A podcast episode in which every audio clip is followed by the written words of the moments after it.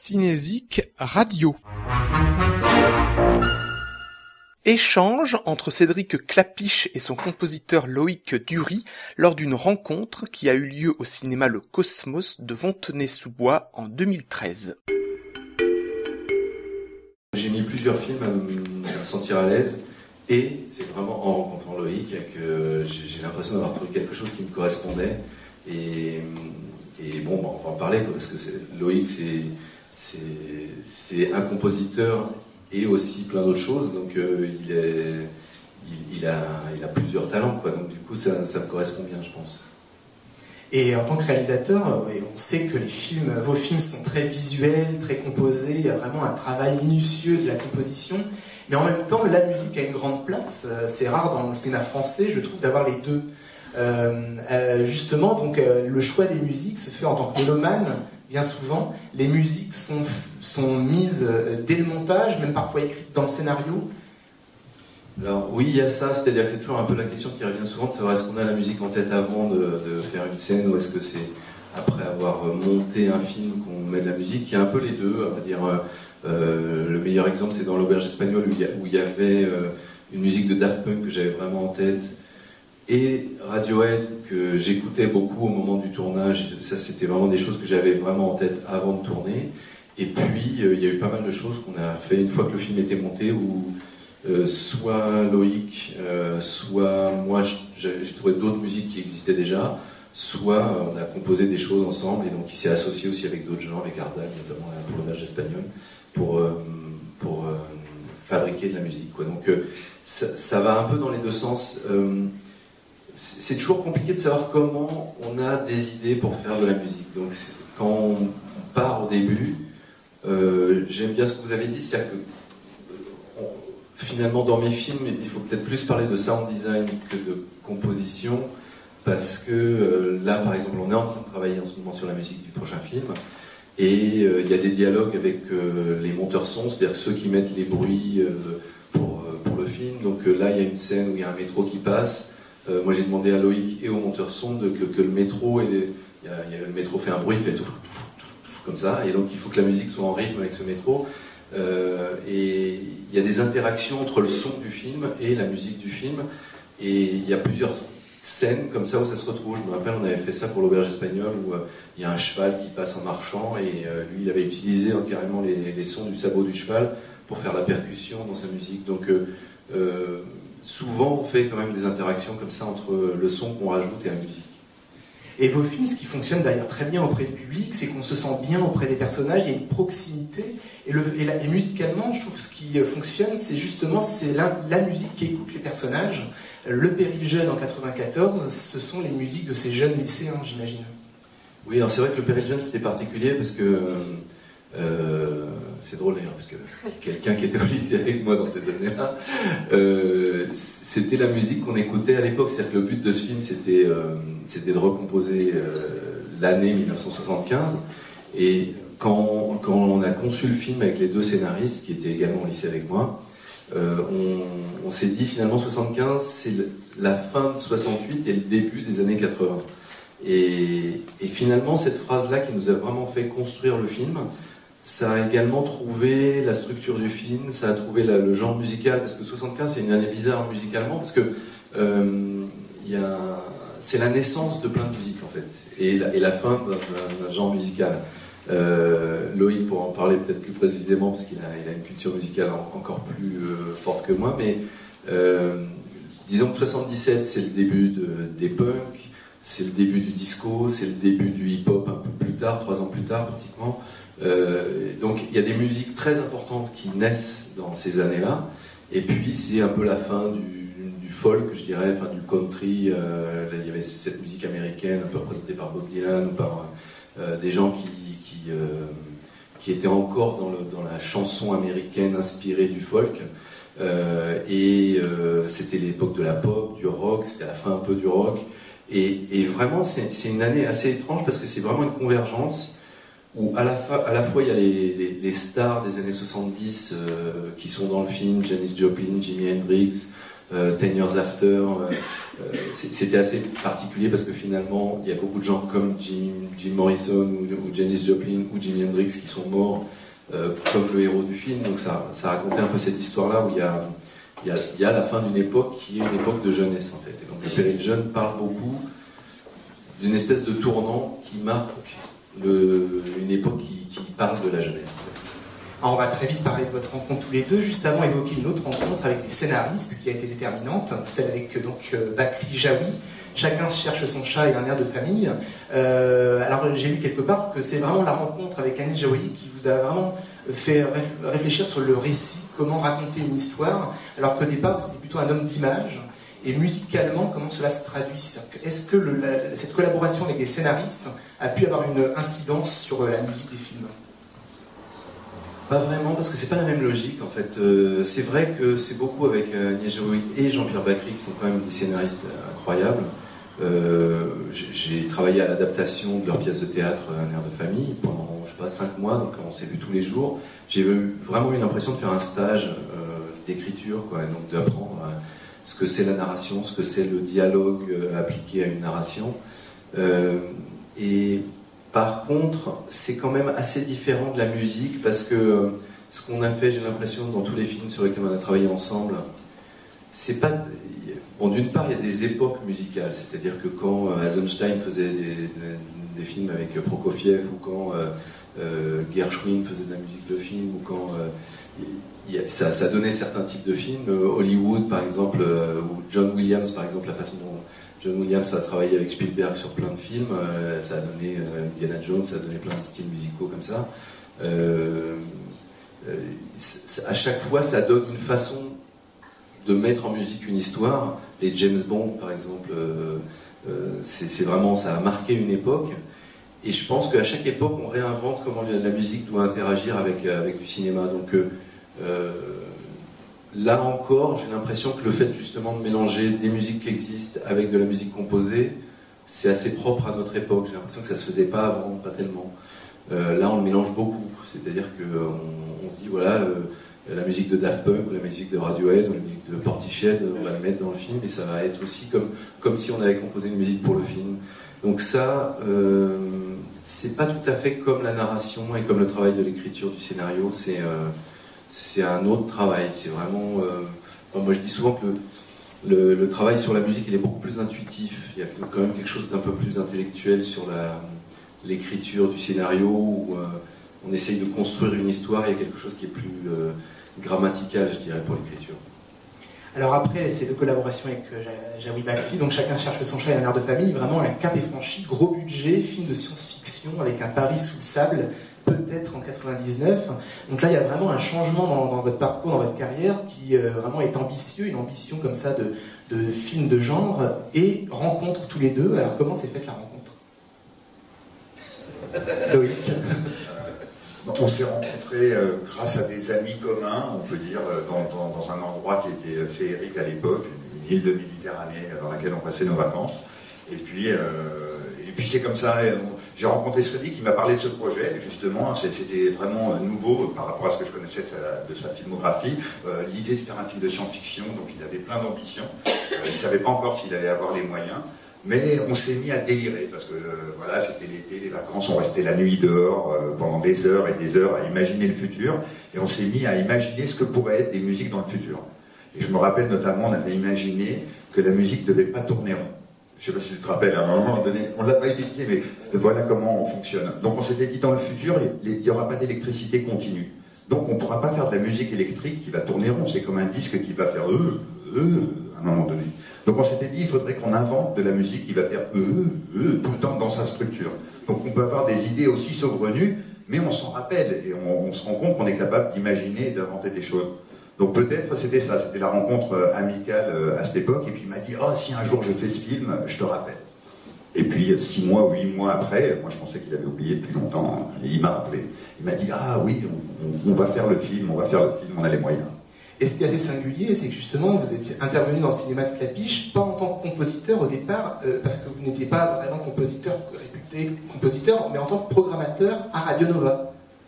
Alors, euh, oui, moi j'avais un parcours de. J'étais DJ, je faisais de la programmation à Radio Nova, et à cette époque, euh, de nouveaux instruments sont arrivés, notamment le, le. Donc il y a eu une démocratisation, on pourrait dire, des outils de production qui ont permis à des gens autodidactes euh, comme moi, tout d'un coup, de, fabriquer de la musique. Parce que l'important, c'est que tu rentres dans une pièce, qu'on fasse play sur, un CD ou sur une cassette et que tu entendes quelque chose qui soit complètement original, peu importe comment ça a été fabriqué. Donc ces nouveaux outils ont permis à des gens comme moi, tout d'un coup, d'être capables de produire de la musique. Et Cédric, qui cherchait vraiment quelque chose de frais, il venait chez moi, je travaillais sur mes sampleurs, on avait des contrôleurs aériens, c'est-à-dire des, contrôleurs invisibles. Donc je me mettais dans l'air et je faisais ça dans ma chambre et ça changeait le son. Je te, rappelle, Et il adorait ça. Il était là, oui, mais c'est ça, c'est ce qu'il faut. Là. Et là j'ai eu peur parce qu'au début je conseillais un petit peu sur les scènes de fête. Et un jour il m'a dit, oui, il faut faire la musique. Est-ce que tu veux faire la musique? Je lui ai dit, mais, mais t'es fou, je peux pas faire avec, mais je peux pas faire avec ce que tu fais. Il faut, il faut un savoir-faire autre. Il m'a dit, non, non, je suis sûr que tu peux y arriver. Donc j'ai dit, bon, est-ce que j'ai le droit de, prendre un musicien avec moi? Ça, ça me rassurerait d'avoir un vrai musicien et de pouvoir converser. Et c'est comme ça qu'on a commencé. Et c'est vrai qu'il y a deux écoles, et moi je suis plutôt d'ailleurs dans l'école que, auquel vous faites partie, c'est-à-dire qu'on peut considérer que la musique de film, c'est vraiment de la musique, et il faut savoir l'écrire de manière savante, etc. il y a beaucoup de compositeurs qui savent écrire de la musique savante, qui viennent d'ailleurs de la musique savante, et qui ont fait des grands orchestres pour les films. Et il y a également considérer la musique de film plus comme du cinéma, savoir comprendre le film plus que savoir écrire la musique et de, comprendre quelle est la bonne musique pour situation dans un film. Et pour moi, la musique de film a plus à voir avec l'écriture du cinéma qu'avec l'écriture de musique. Et c'est peut-être ce qui se passe chez vous, c'est-à-dire qu'il y a vraiment une compréhension du film. Euh, je crois qu'il faut avoir, euh, faut pas avoir peur d'inventer. Le problème, c'est que même on parle de musique savante, mais souvent on essaie de reproduire des formules. C'est-à-dire que les gens, c'est rassurant, on sait que comme ça, ça fonctionne. Donc beaucoup de films sur lesquels je travaille, quand on m'appelle, on vient me dire oh, on aimerait ça. On me fait écouter un morceau que j'ai déjà fait ou un morceau qui existe. Et quand je leur dis mais attends, on va voir, parle-moi de ton film, on va, imaginer ensemble ce qu'on peut inventer comme musique qui correspond à ce film. Les gens ont peur. Aujourd'hui, on a peur d'essayer des choses. Parce que quand tu inventes, il y a des moments où tu te perds, il y a des moments où tu as un peu de l'angoisse, il y a des moments où tu as des doutes. Mais nous, comme on a, travaillé souvent ensemble, euh, bah, on sait que ces doutes finissent par... Euh, il n'y a pas de problème, il y a des solutions à trouver. Donc euh, il n'y a pas d'impasse, il y a des moments qui d'anxiété ou de recherche qui mettent un certain temps pour arriver à la bonne note, à la bonne harmonie ou au bon genre musical, à ce qu'on souhaite. Et ça, cette liberté, c'est important. Et je crois que c'est, c'est pas un genre de musique, c'est pas une façon de faire, c'est qu'on essaye d'être libre et d'inventer ce, qu'il a, le film qu'il est en train de faire, d'inventer ses besoins et d'inventer, euh, de combler ses besoins. On va dire en dehors d'histoire d'ego, de genre de musique, de dire on était l'école ou on était l'école. Avant, on détestait les violons. On s'est rencontrés, on avait là, non, il y a un truc qu'on n'aime pas, nous, c'est les violons au cinéma. Et maintenant, on adore les violons, mais on adore une façon d'utiliser les violons. On a compris ce qu'on pouvait dire à travers l'utilisation d'un orchestre ou des violons, en se le réappropriant et en traitant différemment. Donc, euh, on évolue perpétuellement. Et c'est vrai qu'il y a certains réalisateurs comme Tarantino qui ne mettent que de la musique préexistante, et puis d'autres réalisateurs où il y a une collaboration avec un compositeur où il n'y a que de la musique originale. Et donc, dans votre collaboration, il y a une ambiguïté. On ne sait jamais vraiment. Une musique préexistante s'avère très bien, on a l'impression que ça a été composé pour. Et une musique faite pour, euh, avec une voix, du, chant, on a l'impression que ça a été un tube des années euh, d'avant. Donc, c'est assez intéressant. Oui, par rapport à ça, il y a, dans, le cinéma, il y a des grands metteurs en, scène sonores. Tarantino en est un, David Lynch en est un, euh, Godard en est un. Et il y a euh, Jacques Tati, pour moi, c'est presque un des plus grands metteurs en scène sonore. C'est-à-dire que c'est pas que la musique de film, c'est tous les sons dans le film, comment ça interagit avec les images. Et justement, c'est presque une des choses que moi j'ai appris de Jacques Tati, c'est que parfois euh, on entend une musique qui sort de la radio, donc on entend le, le, bruit de l'enceinte de la radio qui est comme ça, une espèce de petite musique. Puis ensuite le son s'amplifie, ça devient la musique de film. C'est-à-dire que c'est pas la musique qui est dans la pièce, ça devient la musique du film. Au début, c'est la musique qui est dans la pièce et ensuite ça, ça passe à la musique du film. Et c'est vrai que c'est un procédé que moi j'ai souvent utilisé, euh, beaucoup inspiré par Jacques Tati, parce que j'aime bien ça, le fait que euh, le rapport au son dans un film, souvent le son c'est ce qui vous donne la réalité d'une scène. C'est-à-dire que, euh, par exemple, un clip, quand on voit des images avec que une chanson, on est hors de la, on est en dehors de la réalité parce qu'il n'y a pas le son des gens qui marchent, qui, euh, euh, il n'y a pas les bruits autour de, des gens qu'on voit et donc c'est souvent les bruits parce que quand on fait ça, il y a un bruit. c'est ça qui vous donne la réalité d'une situation. Et le fait de jouer avec le fait qu'il y a un son qui est dans la réalité de l'acteur, avec quelque chose qui est hors réalité, parce que souvent une musique de film c'est hors réalité, c'est là pour euh, rajouter des sentiments, on va dire. Euh, c'est intéressant de passer de l'un à l'autre. Et c'est vrai que ce qui s'est passé avec Loïc, c'était ça. C'était le fait que euh, on pouvait utiliser des sons qui viennent de la musique. Il a dit par exemple que quand on a commencé à travailler sur peut-être il y, avait, le sampling en fait. Nous on est parti de cette idée de on pouvait voler la musique d'un autre on prend euh, la première phrase d'un piano, d'un blues par exemple, et puis cette première phrase, ce qui est, le hip-hop est pratiquement fait de ça en fait. Euh, euh, donc aujourd'hui, beaucoup de musiques sont faites de coller des musiques les unes aux autres, et que une musique préexistante devient un élément de collage comme un violon ou comme une flûte. C'est-à-dire qu'au lieu de dire voilà on va faire une guitare, une flûte, un violon, on va dire on va faire un petit bout de blues, ensuite on va mélanger du jazz, on va mettre de la salsa et, on peut fabriquer de la musique comme ça. Donc effectivement, ce qui s'est passé avec Loïc, c'est que euh, aujourd'hui, par exemple, on dit plus de la musique, on dit du son. Et souvent, les, nouveaux musiciens disent je fais du son. Et parce qu'effectivement, ça, la musique a tellement évolué qu'aujourd'hui, les gens font du son. Et donc, je pense que ce qui a été particulier depuis qu'on travaille ensemble, c'est que euh, on, colle des sons, des fois c'est avec des musiciens, des fois c'est avec une partition, des fois c'est avec des choses qui existent déjà et que juste on colle des bouts les uns aux autres. Et du coup c'est qu'une discussion entre lui et moi sur quel genre de sentiment on veut avoir avec ces sons qui s'additionnent. Tu m'avais raconté qu'un des premiers, euh, ton premier court métrage, je crois, il y avait une scène de bagarre et tu avais convoqué dans un parking euh, tous les tours de ton école en disant bon les mecs, on va faire une baston, on va faire une baston et je vais vous filmer. Et tu m'avais dit, tu as fait filmer cette bagarre et que c'était pathétique. Euh, quand il avait essayé de la monter, il n'y avait rien. Et là, il s'était rendu compte que oui, même une bagarre, fallait, fallait la mettre en scène pour qu'on croit que ça soit vrai. Euh, quelque part, c'est ça. Je voulais juste rajouter un petit truc sur ce que tu as dit avant, parce que c'est un truc super important, c'est la musique, ça aide à rester dans la tête du personnage. On dit toujours qu'on n'est pas censé, nous, avec la musique, dire ce qui se passe euh, à l'image. Donc on ne va pas mettre des violons tristes sur une image triste en elle-même. Si l'image est triste et elle est forte, à un moment donné, c'est elle qui t'emporte. Par contre, on peut se servir de violon, de choses comme ça, pour justement changer et faire qu'on reste dans la tête du personnage, qu'on quitte la réalité du film, pour qu'à un moment, on aille dans son émotion et qu'on soit avec lui dans son émotion avant de retourner. C'est juste justement, dans le prochain film, on est en train de travailler sur une scène où, on est confronté à ça, et c'est, ça c'est passionnant, parce que quand tu arrives à, créer, sans sortir les gens euh, de l'histoire, en restant avec euh, le réalisme de ce qui se passe, créer un instant de, légèrement onirique, en dehors de tout, qui c'est juste l'émotion qui te porte et tu perds pas le fil narratif de ce qui se passe. C'est quand tu réussis ça, tu es content. Euh, avec euh, Lapiche qui est très mélomane, musique très éclectique, hein, aimant à la fois du jazz classique à des musiques urbaines.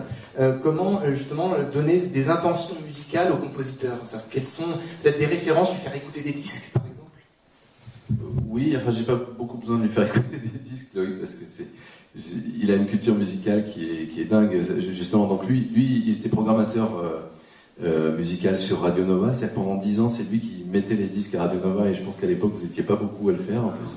Donc il, voilà, il a, il a choisi les disques à Radio Nova, c'est-à-dire que il a une culture musicale qui est hallucinante, c'est-à-dire qu'il connaît autant la musique africaine que le blues, le jazz, le rock, le... Enfin, il y a vraiment des styles musicaux très très vastes qu'il connaît.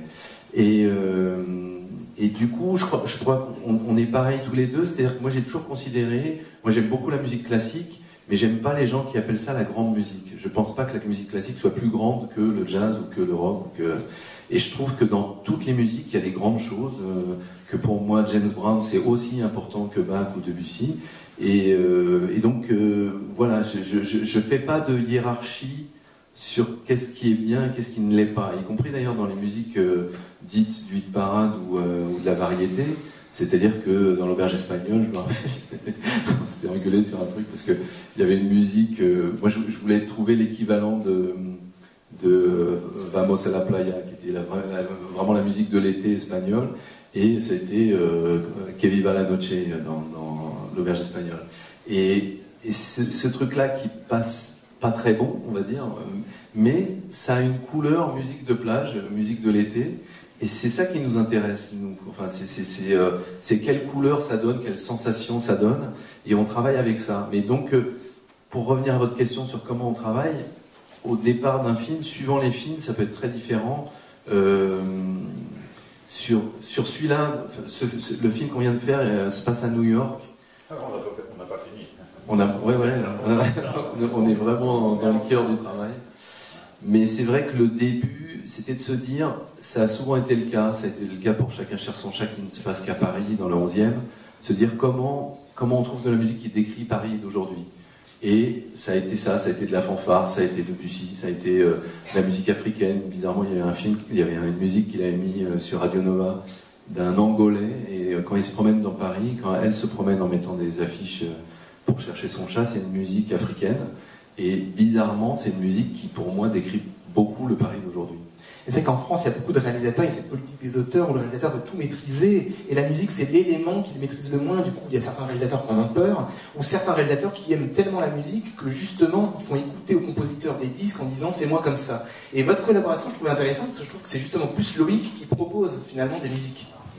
Alors, euh, non, non, pas du tout. Euh, non, non, on a, on, a une, on a une vraie discussion. Euh, Cédric, c'est dingue, parce qu'il peut être euh, ultra pointilliste, mais quand je dis ultra pointilliste, on peut travailler sur un morceau de 200 pistes euh, pendant deux minutes, il va se rappeler d'un petit coup de trompette où j'ai changé la note qui est au fond derrière, il va revenir deux jours après, il va me dire tu as changé le petit coup de trompette là au fond là derrière. Tu dis mais comment, comment il arrive? Donc il a une idée très précise. Par contre, il ne me donne pas un truc en me disant tiens euh, j'ai envie d'un truc comme ça c'est le fond qui nous intéresse, c'est l'essence. Mais parfois, il va m'envoyer un mail, il me dit Écoute tel morceau de blues, à 1 minute 17, il y a une descente de guitare incroyable. Il aime la sensation de cette guitare. Il ne me demande pas de sampler cette guitare ou de la reproduire. Donc moi, j'essaie de sentir et, je, mets, ça dans mon saladier. Donc là, on s'est envoyé des mails, on s'échange des clés USB. Donc il y avait l'intro d'un vieux morceau de Bob Marley, un, Big Mama Thornton, ou des, voilà, c'est se nourrir et essayer de trouver un fond ensemble. Mais lui, il est, il est très précis euh, dans ce qu'il veut, pas dans l'intention qu'il me demande de faire. Une fois que j'ai commencé à fabriquer et que j'ai fait plusieurs morceaux dans l'esprit euh, qu'il nous a donné, bah, là, il va venir, il va picorer, et puis il va être là dans le sens du détail absolu. Et parfois, c'est difficile parce qu'il est tellement précis dans le détail, et parfois le travail le prend. Donc il va venir sur un morceau, il va être super précis dans le détail, et puis après, hop, on doit travailler, il n'a plus le temps de venir, et il y a d'autres morceaux. Donc quand tu prends l'habitude, parfois tu attends le moment où ah non là il va pas revenir, donc euh, ça veut dire c'est à moi d'assumer le détail euh, complètement. Donc c'est mais en même temps c'est une confiance que ça te donne et c'est un aller-retour permanent. Mais dès qu'on peut inventer et y aller, euh, Cédric est partant. Et après je lui propose en fonction de, de ses intentions. Mais lui est très curieux aussi, il ramène beaucoup de choses. Et c'est vrai qu'on a l'impression, parce que là, pour cette rencontre, j'ai pu revoir vraiment tous les films, euh, et, c'est vrai que dans ma mémoire, les films étaient vraiment très musicaux, mais finalement, il y en a certains où il n'y a pas tant de musique que ça, finalement. La musique marque, on s'en souvient en sortant, mais certains, euh, comme par exemple Ni pour ni contre, il n'y a pas tant de musique que ça dans le film. Est-ce qu'il y a la réflexion aussi de quand on met de la musique Où on met de la musique? Et parfois même d'en retirer pour qu'il y en ait au minimum oui, bien sûr, c'est une question euh, très importante et je pense qu'on est assez aussi pareil là-dessus, euh, Loïc et moi, parce que parfois il me dit il faut pas de musique sur euh, tout, ce passage-là, ou moi je le dis. Donc, mais on n'est pas du tout. C'est vrai que c'est une mode américaine actuelle où on fait un film d'action et il y a de la musique de la première minute du film jusqu'à la dernière minute du film, c'est genre ah, et la musique décrit. En fait, très souvent il n'y a pas de un montage son très intéressant, c'est la musique qui va donner l'univers. Il rentre dans une pièce, ensuite il y a un truc mystérieux, ensuite il y a... Et en fait, vraiment, de scène en scène, on est, baladé par la musique. Je crois que ni Loïc ni moi, on adore ça. Donc euh, vraiment, on pense que le silence a une vraie fonction dans un film et qu'il y, parfois, il faut être dans la réalité d'une séquence et, pas noyer tout dans la musique. Donc euh, euh, je pense que la musique est d'autant plus efficace quand elle n'est pas, pas imbibée partout. Et c'est vrai que sur Ni pour qui est un film de gangster, c'est un film de braqueur, euh, il y, a parfois où euh, on ressentait que le silence, il était, il y avait le silence et la nuit, je dirais, c'est beaucoup un film de nuit, donc euh, le silence et la nuit, ça se mariait bien, et donc il n'y avait pas besoin de rajouter. Et en même temps, c'est marrant parce qu'on a quand même un morceau dans ce film de 8 minutes et demie, la scène du braquage, on a un morceau de musique de 8 minutes et demie, ce qu'on fait pas souvent dans les films. Dans la musique de film, on fait beaucoup une minute trente maximum. Une minute trente, c'est déjà très long pour un film, en dehors du générique de fin. Donc huit minutes, c'était, on a fait ça dans la part du gâteau aussi, c'est des exceptions où tout d'un coup, on peut intégrer le silence, mais on travaille, le morceau se travaille sur les 8 minutes. Donc le son, le son euh, euh, voilà, de, la réalité va, va, rentrer dedans. Et nous, on va, on va calculer les portes, on va calculer le tempo, l'ouverture des portes, la fermeture, les pas. On va se dire, ah bah là, on, donc on peut, on peut utiliser une batterie en double croche parce qu'il marche plus vite et utiliser tous les détails de la réalité pour qu'à la fin, ça a l'air de rien, il y a des silences, tout d'un coup un son revient, mais c'est pas un son qu'on met par hasard, tout d'un coup, ah, il ressort, non, non, c'est c'est un calcul savant finalement euh, qu'on arrive à faire.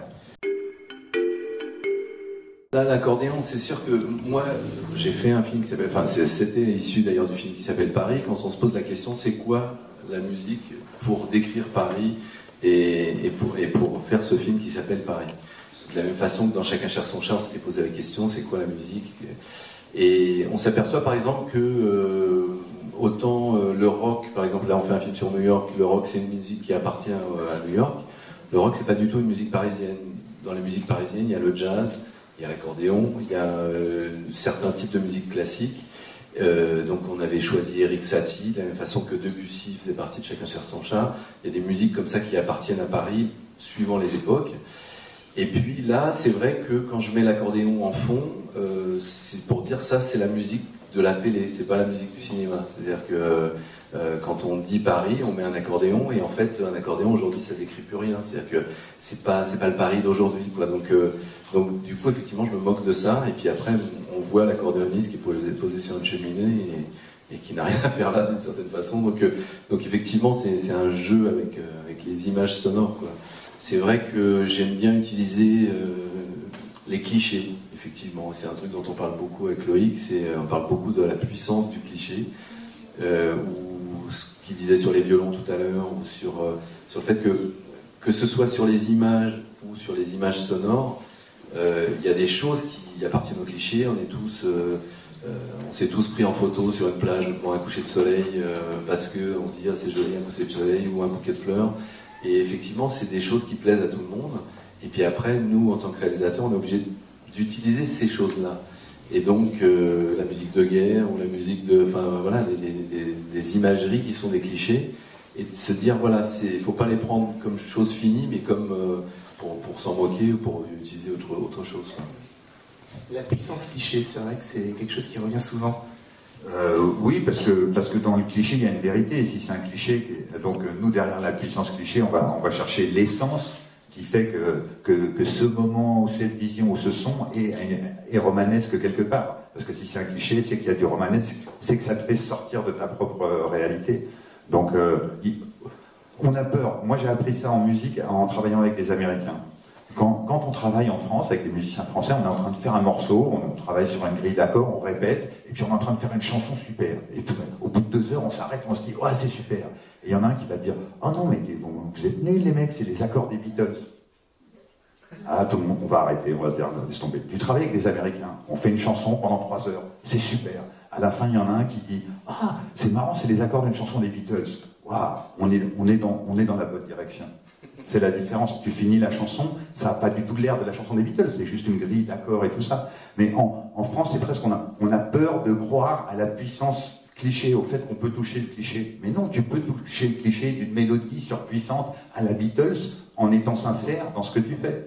Donc le cliché, c'est un double tranchant. Ça peut être euh, ravageur, mais ça peut être aussi... Euh, ça peut faire naître quelque chose de profond. Et c'est justement ce qui fonctionne très bien dans Cinémateur de Clapiche, c'est cette sincérité des personnages, c'est qu'il y a toujours les clichés convoqués, mais en même temps, on est toujours dans la sincérité. On s'attache à, Romain Duris, on s'attache à Karine Viard, malgré qu'en euh, repassant, elle écoute une variété française euh, de clichés, mais en même temps, on croit à la sincérité du personnage. Donc ça, c'est très... Oui, parce que je, crois encore une fois qu'on aime bien les clichés, tout, le monde. Donc, du coup, on, s'identifie, c'est-à-dire que tout le monde a envie de paraître intelligent et d'avoir beaucoup de recul sur plein de choses. Mais je pense qu'on aime les choses simples aussi. Et donc, euh, c'est ce que disait Loïc Klein. Euh, euh, il y a parfois des choses assez essentielles, oui, musicalement. Et donc, du coup, si on repasse par-dessus, parce qu'en plus, en musique, enfin, c'est vrai pour tout d'ailleurs, mais en musique, on, vient toujours après, on vient après euh, Bach, on vient après Mozart, on vient après euh, plein de gens. Donc euh, ces gens-là, ben, il y, a toujours un moment où on y ressemble un peu. Donc effectivement, ce, qu'il disait, c'est qu'il ne faut pas en avoir peur, c'est qu'effectivement on peut faire référence à quelque chose et, passer derrière sans subir juste cette chose-là. Donc, moi, c'est ce que j'essaye de faire avec les personnages je pense que certains personnages comme ça, il faut aller au bout d'un cliché et, euh, du coup euh, voir qu'est-ce qui se passe derrière le cliché justement. Il y a beaucoup de séquences dansées dans les films et dans vos films. la question que je peux poser, c'est est-ce que la musique est présente sur le plateau? C'est une musique que les, que les personnages entendent, qui sort d'un petite d'un CD quoi, dans la pièce et donc c'est sonorisé comme ça. Euh, parfois non, effectivement, dans le, dans le cas de la, fille qui marche en mini-jupe dans la rue à Saint-Pétersbourg, ça c'est vraiment de la musique de film qui n'est pas faite pour être entendue par les personnages. Là, c'est vraiment une scène pareille, c'est assez onirique, c'est-à-dire que quand il, lui se met à danser, euh, c'est. Elle, est étrange la scène d'ailleurs, parce que c'est pas une scène de rêve, c'est une scène vraiment de sa réflexion. En fait, c'est plus une scène de, ce qu'il a dans la tête et qu'il réfléchit, avec quelle famille il doit aller. Euh, et euh, enfin voilà, donc il y, a, toute une réflexion qui, se fait dans sa tête. Et cette scène est, là pour essayer d'exprimer qu'est-ce qui se passe dans sa tête. C'est un peu ce qu'on avait vu dans Chacun cherche son chat juste avant. Et puis la première scène, c'était quoi euh, là avant La scène de ni pour ni contre quand oui. il y a et, et, alors ça, euh, c'est encore différent parce que en fait, je suis parti vraiment d'une histoire qu'une copine m'a racontée. Elle m'a dit euh, qu'elle avait fait de la, danse classique quand elle était petite et que souvent elle dansait quand elle était seule, quand elle était contente chez elle, et qu'un jour elle a, vu qu'il y a un voisin en face qui la regardait à chaque fois qu'elle dansait, que du coup après elle n'a plus jamais fait. Ça m'avait fait rire cette histoire. Et du coup je me suis dit tiens, euh, je, vais faire ça, c'est-à-dire que cette fille seule, euh, elle a fait de la danse classique quand elle était petite. Et puis là elle est heureuse, elle, fait ça toute seule et puis elle connaît des braqueurs et du coup il y a une espèce d'opposition entre le fait que c'est des gens assez dangereux qui viennent, qui lui offrent un, pistolet et, euh, et qu'elle est en train de faire de la danse classique dans son, appartement. Donc je voulais jouer sur ces oppositions-là. Quoi. Donc euh, à, chaque fois il y a une fonction différente, disons, parce que euh par exemple quand, quand, quand, la fille marche en mini-jupe dans la rue, c'est vraiment pour développer de la sensualité et une des choses que le cinéma peut fabriquer qui est vraiment de de faire rêver sur euh, des choses qu'on ne connaît pas dans la, dans la vraie vie, disons. Euh, euh, et, et, sinon, là, quand Juliette Binoche fait son striptease, au contraire, c'est pour dire, dans la vraie vie, quand on essaye de faire comme, comme un vrai striptease du cinéma, ça se termine, la basket tombe sur la tête, et, et que là aussi, j'essaie de jouer avec le cliché du striptease, mais le, le côté mal fait devient charmant. C'est-à-dire que je, joue avec le fait que le cliché n'est pas réussi. Quoi. Et tout à l'heure, vous citiez Eisenstein avec Prokofiev. Je trouve qu'il y a quelque chose d'Eisenstein dans votre cinéma. Pour ceux qui ne connaissent pas, c'était un russe du temps du muet, où justement il n'y avait pas de dialogue, pas de, voilà, c'était vraiment du muet qui fonctionnait essentiellement sur le montage, le choc entre deux plans. Et là, je trouve qu'il y a ça et par la musique. C'est-à-dire qu'on passe, parce que c'est pas le montage des extraits par mois, hein, c'est comme ça dans le film, quand on passe du pogo à Juliette Binoche. Et donc, il y a ce choc-là. On passe du punk à une autre musique. Donc, il y a un choc provoqué par le montage. C'est aussi le cas et le sujet du film à part du gâteau, où il y a deux mondes qui s'opposent, le monde des traders et le monde des couches populaires. Et justement, quand on passe d'une musique de variété écoutée par Karine Viard et de la musique électro branchée écoutée par euh, Gilles Lelouch, il y a, par le choc du montage, euh, la fracture sociale. Ça, c'est vrai que, notamment dans Paris, on avait utilisé beaucoup ça parce que euh, le but, c'était de dire Paris, il y a des gens très différents qui coexistent. Il y a des gens euh, qui ont différentes cultures, il y a des gens africains, il y a des gens euh, asiatiques, il y a des gens européens, il y a des gens riches, des gens pauvres, il y a des jeunes, il y a des vieux, il y a des femmes, il y a des hommes. Et donc, du coup, cette diversité humaine, elle est beaucoup indiquée par, des chocs sonores, en fait. Et donc, euh, effectivement, euh, c'est quelque chose qu'on a beaucoup utilisé dans le film. Et là, euh, cette scène où on, rigolait ensemble avec Loïc, parce qu'on a quand même beaucoup rigolé en faisant cette musique, parce que ça, c'est une musique composée par Loïc, et, et où le, truc drôle, c'était de faire danser des enfants sur ça, alors que la musique est super vulgaire, super dure, et que eux, ils s'éclatent parce que c'est de la musique. Et, donc, du coup, il y, a, plusieurs couches parce que le personnage principal, Romain Duris, dans cette, scène, lui, il se dit qu'il va peut-être mourir et que le fait qu'il donne une sorte de cours de danse à des enfants, il n'a pas envie de faire une espèce de cours de danse bien élevé. Il a envie qu'ils bougent et qu parce que lui, peut-être, il va mourir euh, quelques jours plus tard. Et donc, euh, y a, je pense que le spectateur, il, voit plein de choses. C'est pas juste, euh, c'est pas juste de la musique comme ça. Ça contient beaucoup de choses en fait. Et Loïc, c'est une musique originale. Ouais, et pour l'anecdote, Cédric chante sur les chœurs.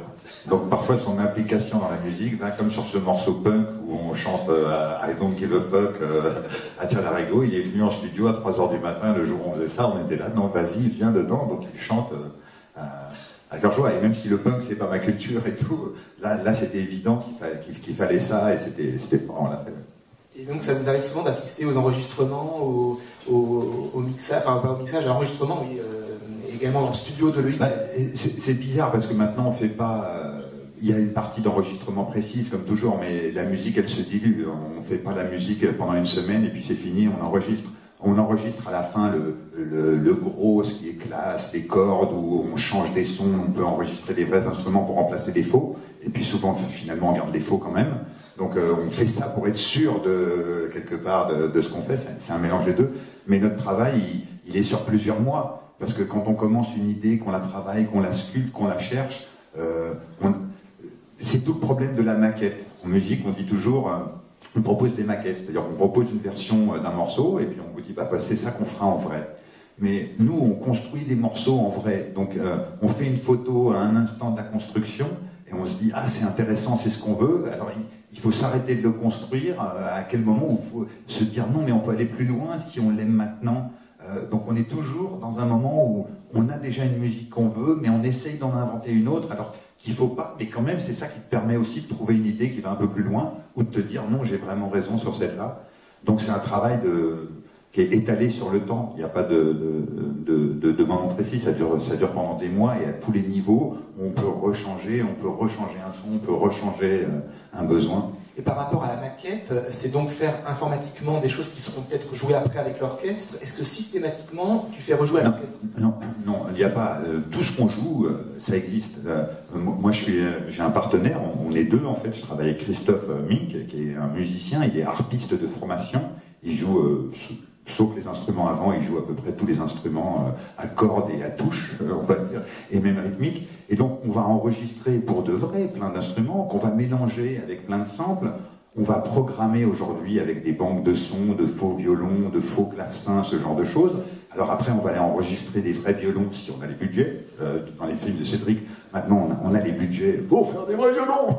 donc on a le droit d'aller enregistrer des vrais violons. Mais la cuisine technique, c'est que euh, et tout le monde fait ça. Quand on enregistres des vrais violons, tu mets quand même des faux dedans.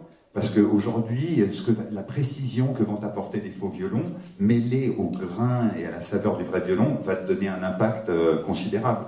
Donc c'est plein de petites salades. Donc finalement, quand on commence, on est toujours en train de travailler sur la même matière. C'est comme une sculpture, euh, voilà, qu'on travaille, qu'on pétrit, qu'on pétrit, qu'on pétrit. On parlait de budget, je crois que chacun cherche son chat, le budget de musique était supérieur au budget du film. J'étais pas là. non, effectivement, c'est-à-dire qu'il a une drôle d'histoire. chacun cherche son chat, c'est un peu comme le péril jeune. Chacun cherche son chat. Ça devait être un court métrage et deux semaines avant, on s'est dit on va faire un long métrage. Donc on l'a fait avec très très peu d'argent et c'était pas. Ça a été tourné en quatre semaines très rapidement. Et, en fait, après, coup, le, le, montage a été très difficile. C'est sans doute un des montages les plus difficiles que j'ai eu à faire. Et pour essayer de donner de, corps au film parce que ça a été écrit très vite, fait très vite. Euh, la musique est venue aider beaucoup. Les, scènes dont on parle, là, c'est des choses qu'on a trouvées très, très tard au montage. Et justement, ça donnait euh, quelque chose de plus parce qu'on s'est dit, voilà, on n'a tellement pas dépensé d'argent pendant le tournage qu'on peut mettre de l'argent. Donc c'est devenu un long métrage euh, avant de le sortir. Donc du coup, c'est vrai que ça a une implication. Et maintenant que vos films ont des budgets confortables, est-ce qu'il n'y a plus trop de questions de, sous Ou alors, parfois, il vous est arrivé de vouloir un morceau et la négociation des droits, évidemment, il faut payer les droits des artistes. Est-ce qu'il vous est arrivé de dire bah, on ne peut pas le faire, on va pasticher ou faire euh, autre chose? Ça, vient de nous arriver. Non, non, il y, a toujours la question de l'argent. Au cinéma, on n'a jamais assez d'argent, donc, euh, donc ça intervient tout le temps. Là, c'était. J'ai une anecdote précise là-dessus. Par exemple, dans le film Paris, à un moment donné, sur le tournage de Paris, on utilise une cover des Beatles de Esther Phillips. Euh, qui chante un I Love You, superbe cover des Beatles avec un grand orchestre. Et le prix tombe, c'est impossible. Euh, c'est plus que le budget de la, de la, musique totale originale pour un morceau, donc on ne peut pas se payer cette musique dans la BO.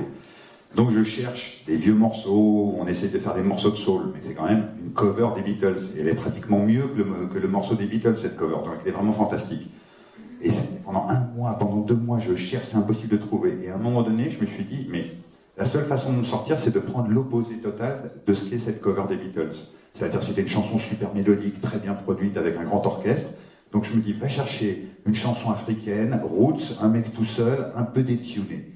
C'est-à-dire qui, va tenir que sur la fragilité, et ça va être l'antithèse de ce qu'on avait calé. Eh ben c'est finalement ce morceau-là qui est dans le film, et c'est le seul qui a fonctionné. Donc si on ne peut pas se payer un morceau, c'est super cheap de se dire on ne peut pas se payer. Nous, on a le problème en ce moment avec Al Green. En gros, on a une scène, il y a Al Green. Voilà, Al Green, c'est 80 euh, 000 euros pour, euh, avoir euh, une minute de Al Green dans le film. Donc voilà, même s'il y a des budgets dans le film, on ne peut pas se payer ce genre de choses. Moi, je ne vais pas faire du faux Al Green.